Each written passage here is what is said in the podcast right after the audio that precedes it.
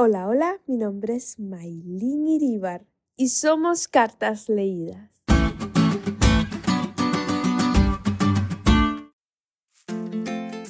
Recuerdo que desde bien pequeña mi mamá me decía, Maylin, somos cartas leídas. Muchas personas conocerán a Jesús por tu ejemplo.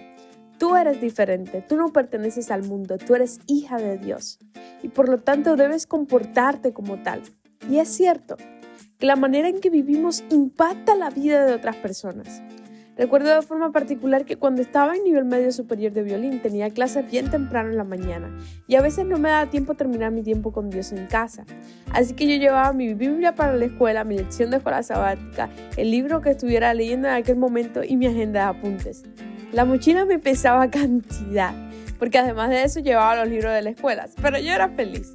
Así que llegaba tempranito y me sentaba en, una, en un banco y me ponía a estudiar la Biblia antes de entrar a clases. Lo que yo nunca imaginé es que eso llegaría a impactar la vida de mis profesores y compañeros. Tanto así que tuve la oportunidad de compartir de Jesús con muchos de ellos y regalarles libros, porque se acercaban porque querían que les hablara sobre papá. Incluso todos los años le llevaba a dos profesores la matutina de adultos y ellos cada año esperaban con ansias el nuevo devocional. En la lección de hoy encontramos la primera guerra narrada en las escrituras. Los pueblos cananeos se habían rebelado contra sus soberanos babilónicos. La participación de tantos pueblos del país de Canaán sugiere que el tema en juego en este conflicto era la soberanía sobre la tierra. Irónicamente, el campamento de Abraham, la parte verdaderamente interesada, porque él es el único dueño verdadero de la tierra, es la única fuerza que permanece al margen del conflicto, al menos al principio. La razón de la neutralidad de Abraham es para el patriarca. La tierra no se cría mediante la fuerza ni la sabiduría de las estrategias políticas, porque simplemente era un regalo de Dios. Por la razón que interviene en este conflicto es por su sobrino Lot, quien fue tomado prisionero en el transcurso de las batallas. Pero Abraham no se enfrenta a toda la coalición, en lo que debió haber sido una operación de comando rápida y nocturna. Ataca solo el campamento donde Lot estaba prisionero Lot se salva y con él el rey de Sodoma. Así este fiel hombre de Dios también mostró gran valor y fortaleza.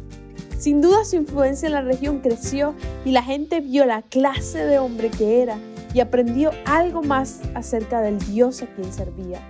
Con su forma de vivir, con su ejemplo, Abraham dio testimonio del Dios a quien servía.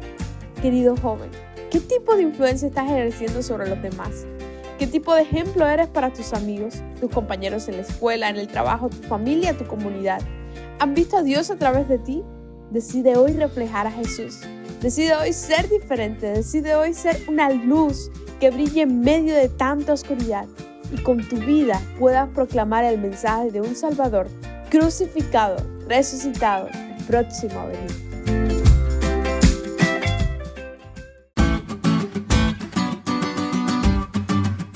¿Te diste cuenta de lo cool que estuvo la lección hoy?